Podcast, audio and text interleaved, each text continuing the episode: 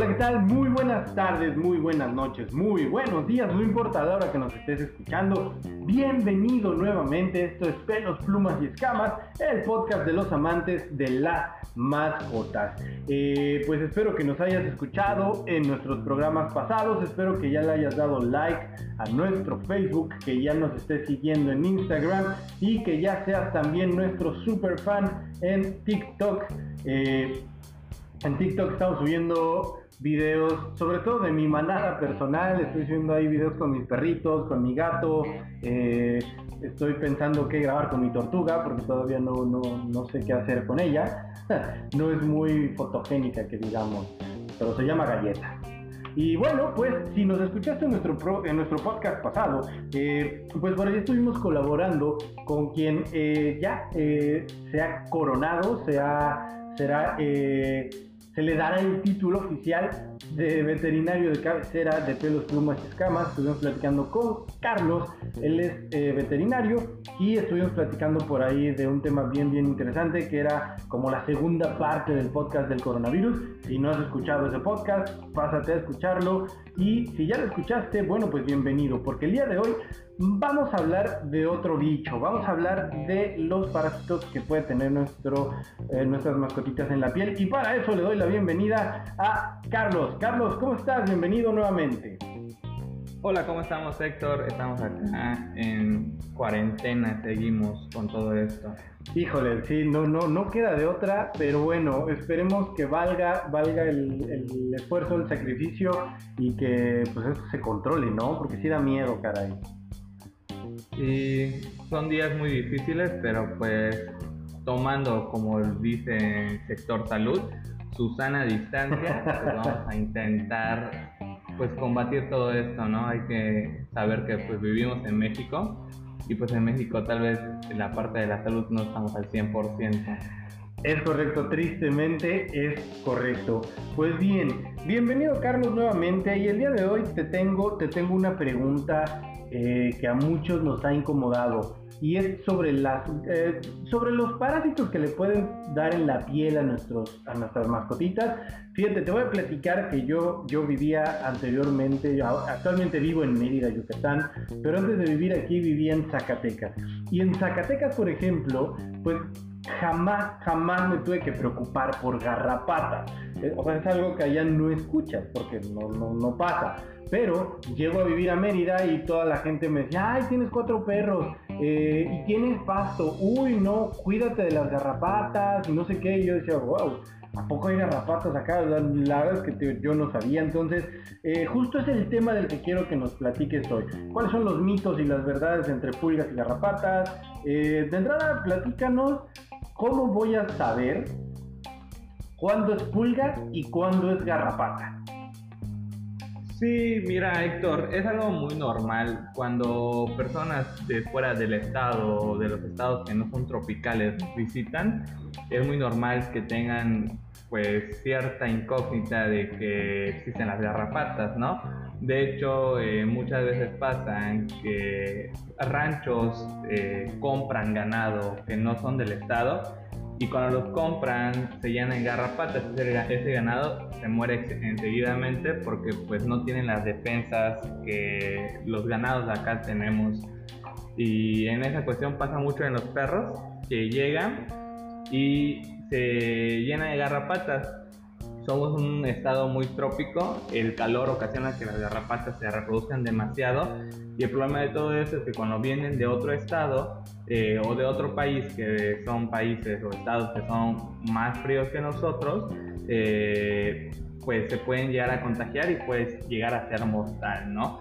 Para poder diferenciar entre una garrapata y una pulga, que en otros estados es un poquito más común ver pulgas, eh, la garrapata son dos que podemos identificar. Es una que se llama telógina y una que se llama gonandro, ¿ok? Eh, lo que dice la telógina es la hembra, que la hembra es la que vamos a, conocer o vamos a identificar un poco más fácil, porque es aquella que tiene una forma de pasa y esa pasa es la que se infla, ¿no? Esa es la hembra. Y lo que tiene el gonandro eh, es el macho y el macho lo vamos a identificar porque es rojita o naranjita, ¿ok? Y es un poco más pequeña, ¿no? Eh, en cuestión de la pulga, la pulga es más pequeña, eh, tiene un cuerpo aplanado y corre, ¿ok? Las garrapatas son un poco más lentas en moverse, pero de igual manera pueden caminar, ¿no? Ok, entonces, eh, yo, yo, recuerdo alguna vez eh, fui a un rancho de, la familia, tenían ahí caballos. Y, y, me acuerdo, claro, que tenía como, sí, veía como una verruga gigante color gris. Entonces, eso era una garrapata hembra. Sí, exactamente, son como verrugas, son como verrugas las hembras, son gordas, ¿ok? Y eh, son las que son más fáciles de identificar. De hecho, muchas veces acá en la clínica nos pasa que nos dicen, no, es que doctor, están llenos de pulgas lo que viene siendo nuestro, nuestro perro, ¿no? digo, no, esas son garrapatas, ¿ok? Y pues acá en la clínica les mostramos el esquema de garrapata y pulga porque es muy importante reconocer, porque cada una transmiten diferentes enfermedades y cada una utilizan diferentes medicamentos para poder eh, tratarlo. Muy bien, muy bien. Bueno, pues ahí lo tienen, entonces, eh, si, si, si se ven gorditas, si se ven grandecillos los bichos, pues son, son garrapatas.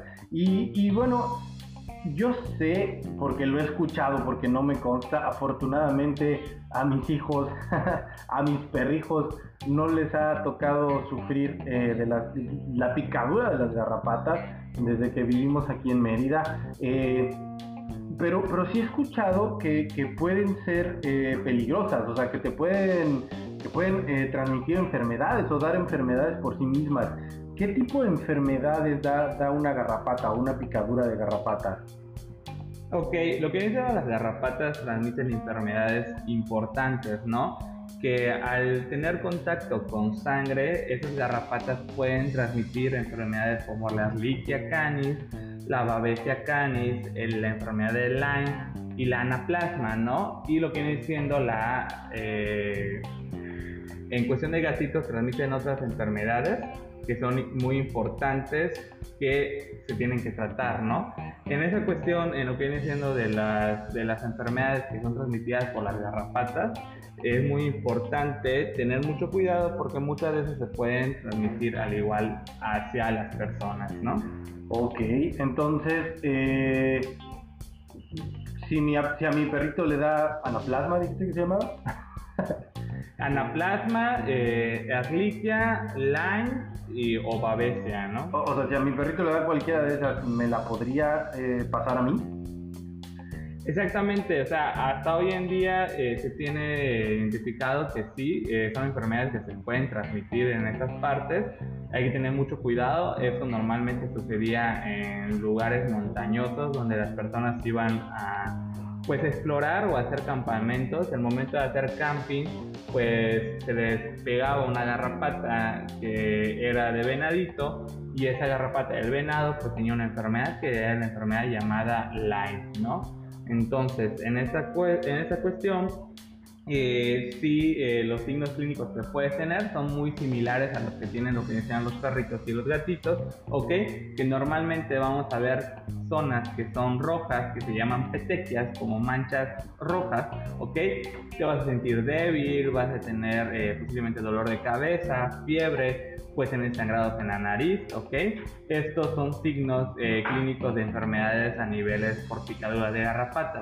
Porque ¿qué pasa? Esas enfermedades son muy afines de nutrirse de algo y se nutren de qué?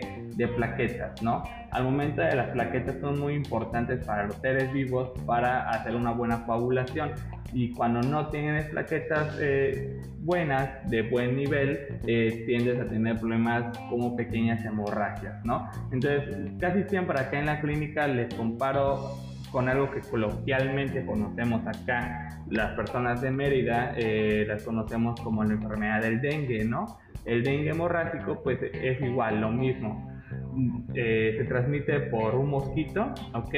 Y eso no quiere decir que existe el mosquito del dengue, sino que se nos va a dar muy mala suerte que ese mosco eh, picó o se pudo haber contagiado del dengue y ya tiene dengue ese mosco, ¿no? Y te da muy mala suerte y te pica a ti. Y es lo que pasa normalmente acá en, en la clínica, ¿no? Vienen y el perrito se ve muy limpio, porque ¿qué es lo que pasa? Eh, lo que vienen siendo las garrapatas eh, tienen pues tres fases, ¿ok? Evolucionan. Si hay alguna persona que, o persona joven que nació en los 90, eh, pues sabremos mucho en esa parte que pues vimos Pokémon o crecimos con esta serie, ¿no? Y las, lo que dice las garrapatas evolucionan, ¿ok? Evolucionan de alguna manera que nosotros identificamos las larvas, las ninfas y las adultas, ¿ok?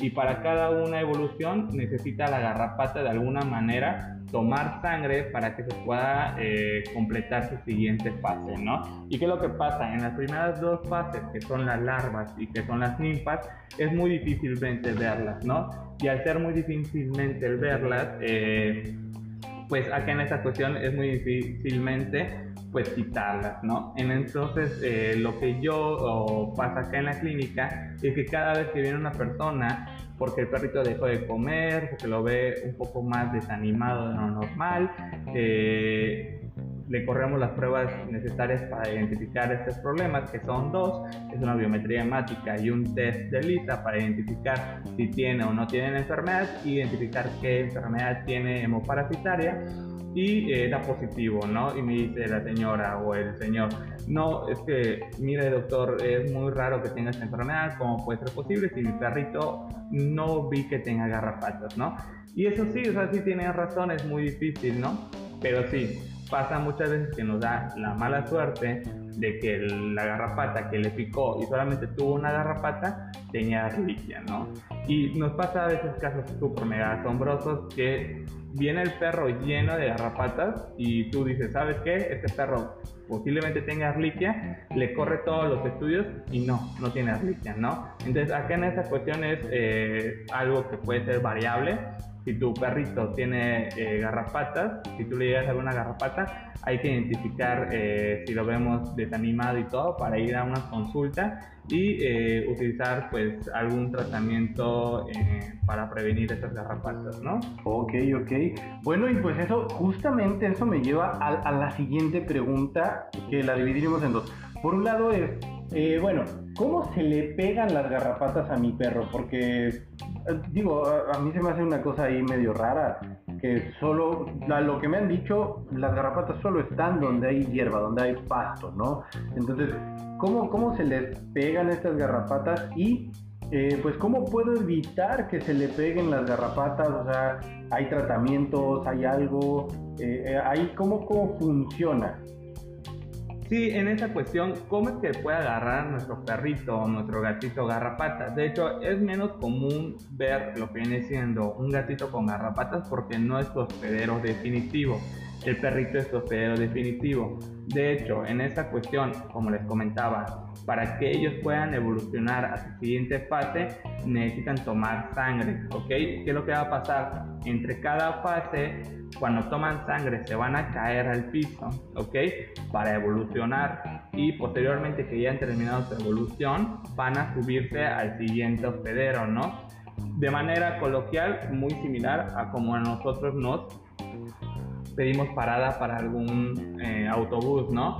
Esperamos el siguiente autobús, ¿ok? Alzamos las manos para que el autobús nos dé parada y es muy similar a lo que dicen las garrapatas. Lo que va a hacer la garrapata es cuando vea su siguiente vehículo, que va a ser un perrito, ¿ok? Va a alzar las manos y se va a pegar a este perrito para continuar su ciclo biológico. Obviamente llegando a su última fase, que ya la fase adulta, lo que va a hacer la garrapata, pues se va a parear y posteriormente eh, se va a volver a caer para seguir su ciclo biológico, que es colocar huevos, ¿no? Pues de esta manera. ¿Y qué es lo que va a pasar igual? Obviamente si ustedes me van a decir, no, es que mi perrito no sale a pasear, nunca lo saco, pero el problema está que el perrito o tu vecina tiene... Eh, perritos atrás de ti, a los lados de ti, o posiblemente el perrito lo tenemos en la parte de la cochera y obviamente como está en la parte de la cochera pues pasan perritos de la calle y que lo que va a hacer eh, las garrapatas van a sentir eh, el calor de ese perrito y van a brincar. Ok, eh, bueno, eso me lleva a dos preguntas entonces. Por un lado, pues si cuando son adultas evidentemente se, aparean, ¿no? Hacen lo suyo, mamá garrapata y papá garrapata se aman. Eh, ¿Cuántos, o sea, se puede convertir en una plaga si no tienes cuidado con ellas? ¿Cuántos, eh, hijos, cuántos huevecillos, no sé cómo lo pongan, eh, o bueno, cómo se aparean, cómo se reproducen, pero cómo, cómo, o sea, ¿sí, hay riesgo de que sea una plaga en tu casa si no lo tratas bien. Sí, de hecho es un riesgo bastante común. Normalmente ellos aparean o se reproducen más en, en, las épocas del año donde hay mucho calor, ¿ok? Obviamente pues acá en Mérida eh, casi todo el año hay calor, pero cuando hay mucho frío ellos entran en un estado de invernación.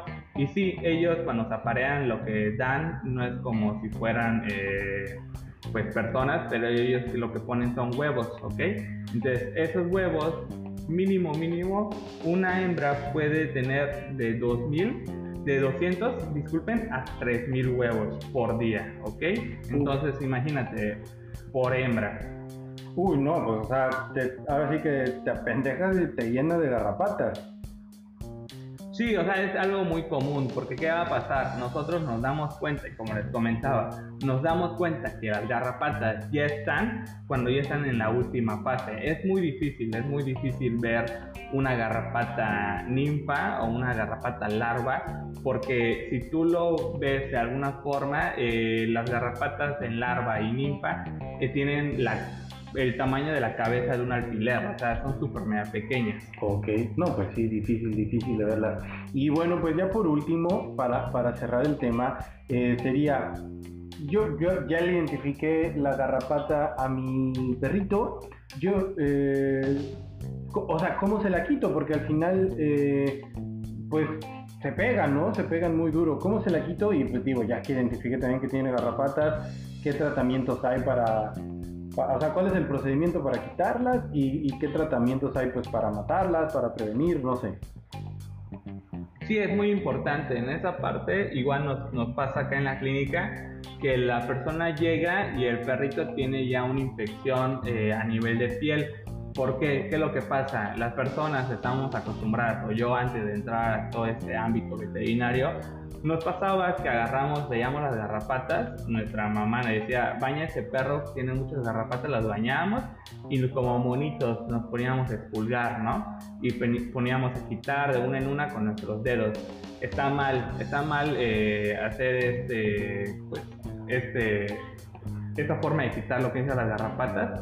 Nosotros recomendamos que le roben allá la pinza de cejas de la mamá, la pinza de cejas de la novia o de la esposa, ¿Para qué? Porque ellos tienen un aparato bucal que se llama hipostoma. Entonces yo les recomiendo, les recomendamos en el ámbito veterinario, en dado caso que nosotros les vayamos a quitar lo que viene siendo las garrapatas, obviamente no vamos a, a tardar miles de años si nosotros lo hacemos manualmente, por eso ahí hay medicamentos, pero si en dado caso lo queremos hacer manualmente con lo que con las pinzas, tienen que ser muy pegados a lo que viene a la piel para retirar todo este aparato bucal. Porque ¿qué es lo que va a pasar si nosotros dejamos este aparato bucal en la piel del perro? Puede ocasionar reacciones alérgicas, infecciones a nivel de piel o hasta abscesos, ¿ok? Ya en los peores de los casos.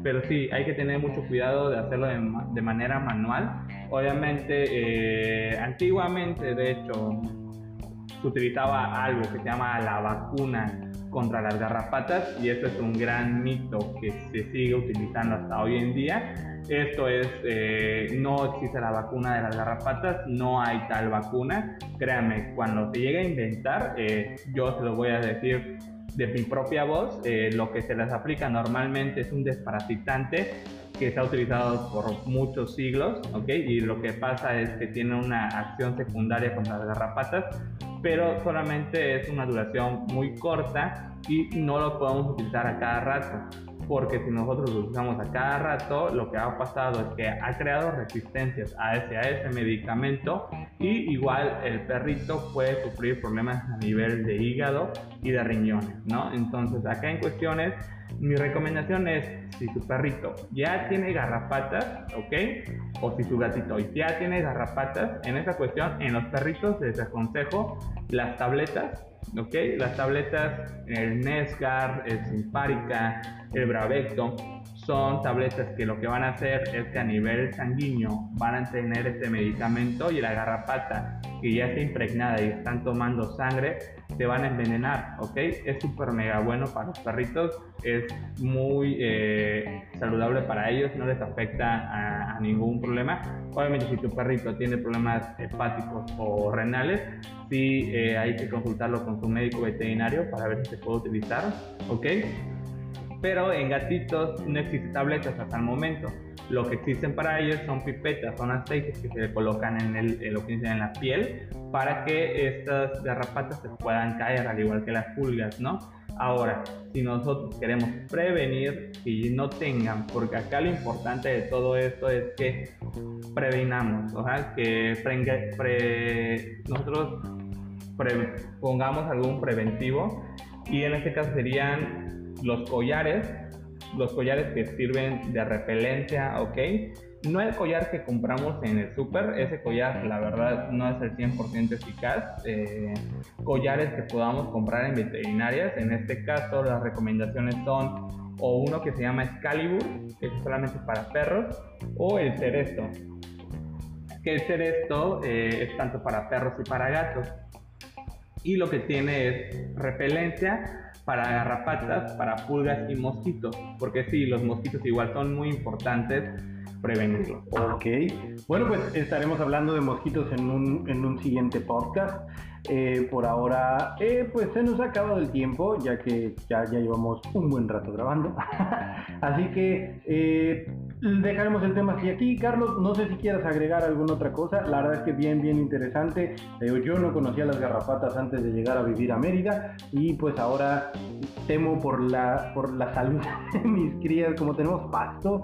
no, la verdad es que sí fumigamos bastante seguido y todo, porque pues sí qué miedo con las garrapatas. Así que, ¿algún, algún, eh, ¿alguna otra cosa que quieras agregar antes de que terminemos? Sí, solamente agregar de eso ahorita que mencionabas, que sí, eh, no hay que sobrecargarle la mano a, a, estos productos, hay que también mantener a raya la población de garrapatas y pulgas con fumigaciones siempre les recomiendo hacer las fumigaciones con expertos, no intenten hacerlo ustedes al 100% porque se pueden intoxicar tanto ustedes y pueden intoxicar a sus mascotas. Entonces yo les recomiendo cada vez que vayan a fumigar, mínimo que sea semestralmente y que en casa no haya nadie, ni dejen al pájaro, ni dejen al, lo que dicen al, al gato, al perro, todos se van con la tía, con la abuela o mandarlos a algún hotel, porque ¿qué es lo que pasa? No pueden estar de 6 a 8 horas en esa zona porque se pueden intoxicar. Al igual, al igual que cuando lleguen a casa, eh, tienen que levantar platos antes que se vayan a fumigar. Que se levante platos, que se levante cobijas, que se quite la casa del perrito para que no quede nada químico en esa zona. Igual, estar checando si vemos cucarachas, iguanos, cualquier cosa muerta que pueda llevarse a la boca a nuestras mascotas, porque es muy normal que posteriormente a que se fumigue, todas esas alimañas salgan y obviamente el perrito o el gatito que ya es un poco curioso las coma y se intoxiquen. Muy bien, pues muchísimas gracias por participar, Carlos, nuevamente con nosotros. Recuérdanos cuáles son tus redes sociales y cómo te podemos contactar. Ok, estamos en lo que viene siendo en Facebook y en Instagram como Wax and Whiskers eh, Veterinaria. Estamos a los números a 99 95 28 11 6 7. Trabajamos las 24 horas, tenemos servicios de emergencia en dado caso que usted la requiera. Eh, en dado caso que tenga alguna duda, eh, nosotros las podemos contestar tanto en la fanpage, en lo que dicen en Facebook o en WhatsApp. Cualquier duda que tengan, si requieren algo y no son de este estado, eh, de Yucatán, los puedo canalizar con su médico más cerca de su estado. Súper bien, pues muchas gracias, muchas gracias Carlos por tu participación y muchas a ti que te quedaste a escucharnos durante todo el programa. Eh, pues ya sabes, ten cuidado con tus mascotas. Muchas gracias por escucharnos, muchas gracias por su apoyo, por su participación, por compartir el podcast. Eh, y bueno, pues por ahí recuerda seguirnos en Facebook, en Instagram y ahora también en TikTok. Estamos en todas las redes sociales como pelos, plumas y escamas. Síguenos, déjanos tu poderoso like, compártenos, eh, síguenos también en Spotify, por ahí eh, también síguenos y comparte estos episodios para que más gente tenga cuidado sobre o con las garrapatas. Muchas gracias por habernos escuchado. Yo soy Héctor Contreras. Nos vemos en el próximo episodio. Hasta la próxima. Bye bye.